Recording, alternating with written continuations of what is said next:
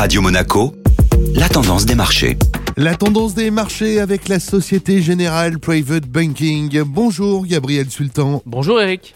Après un début de semaine difficile, les marchés actions européens se sont bien repris hier. Le redressement des indices européens a trouvé sa motivation à travers la fin de la grève dans le secteur du pétrole et du gaz en Norvège, éloignant le spectre d'un effondrement supplémentaire des livraisons dans les prochaines semaines. Ainsi, l'Eurostock 50 et le CAC 40 ont respectivement clôturé en hausse de 1,85% et 2,03%.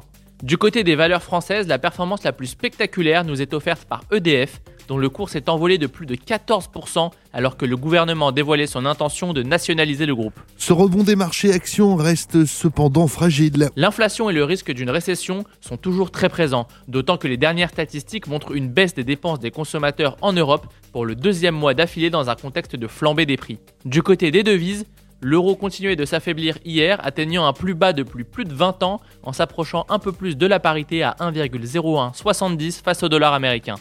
Bonne journée à tous Société Générale Private Banking Monaco vous a présenté la tendance des marchés.